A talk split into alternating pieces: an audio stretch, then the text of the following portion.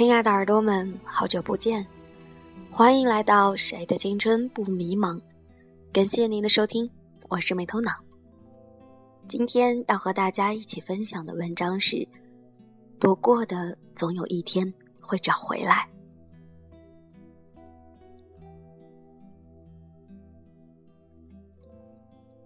朋友年前失业，过年期间不断的翻报纸找机会，节后挨个面试。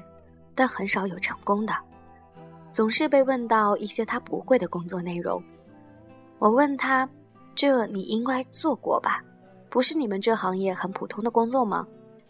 他总是回答：“这当年是谁谁谁做的，我都没碰过。”或者：“这工作内容我一直不喜欢，所以一般老板让我做我也不做。谁知道今天要用啊？”这让我想起了很多别人的和自己的故事。前几天收到一位三十五六岁的前辈的来信，向我聊起他的职场困惑。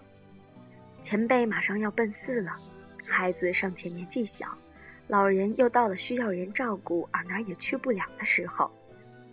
职场里身体强壮、有干劲儿、工资低的年轻人如潮水般的涌上来，压力很大。而更重要的是，今天的他在公司里能力属于一般，跟很多年轻人一个职位。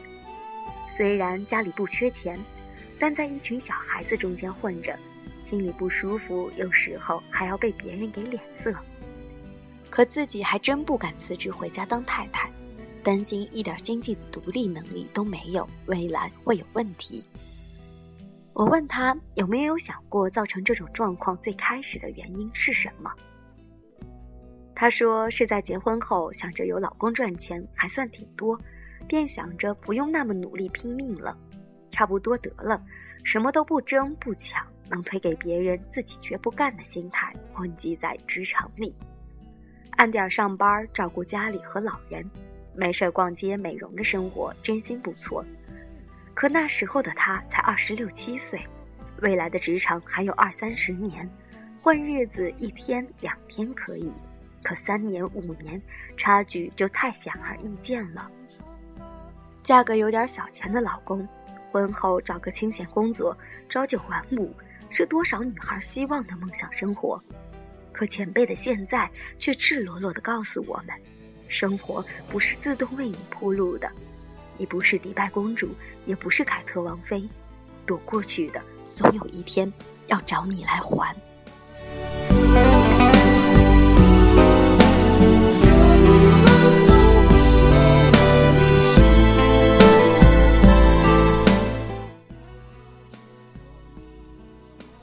我从二十一岁的时候开始实习，二十二岁毕业就开始工作，身在知名大公司。入行又足够早，看着身边好多二十五六岁的朋友们，也不过比自己的位置高一级，生活上也比自己宽裕不了多少，总觉得自己的未来足够敞亮，想着这样小年纪努把力，等自己二十五六岁的时候，工作和生活一定会比他们要超前很多呢。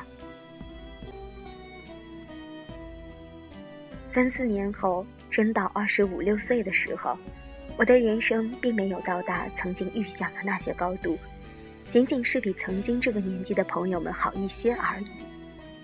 回想起来，大体是因为总觉得自己起步早，便会得意洋洋于年龄优势，总觉得有的是时间打打闹闹，也不必争分夺秒，结果蹉跎了岁月，用尽了青春。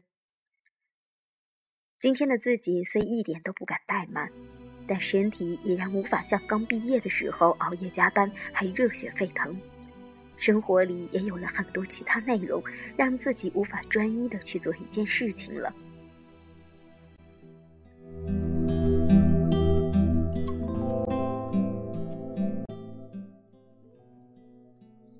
曾经的实习生现在正式工作了，想让我对他说些打鸡血的话。结合自这么多看似差不多教训的故事，打鸡血的话没有，但建议倒是有一条：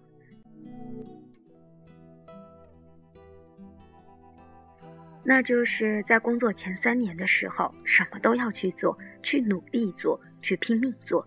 有多余的精力，不要太沉迷于自由，而尽情泡吧、夜店、KTV。纵然前三年是最辛苦、薪水最低、看起来付出和回报差距过大的三年，但却是人人都愿意毫无保留地交给你的三年，更是奠定了未来职场生涯的基础的三年。别说什么工作是为生活服务的，而不是全部的生活之类的话。前三年还没什么资格说这些话。环顾自己和周围朋友的职场磕绊，追根溯源，都与职场前三年的基础有关。那些曾经躲过的辛苦、逃过的困难、自以为幸运没有分配到自己头上的费时费力的事，总有那么一天，成为自己职场生涯的软肋。让你懊恼当初为什么不多长个心眼看一看。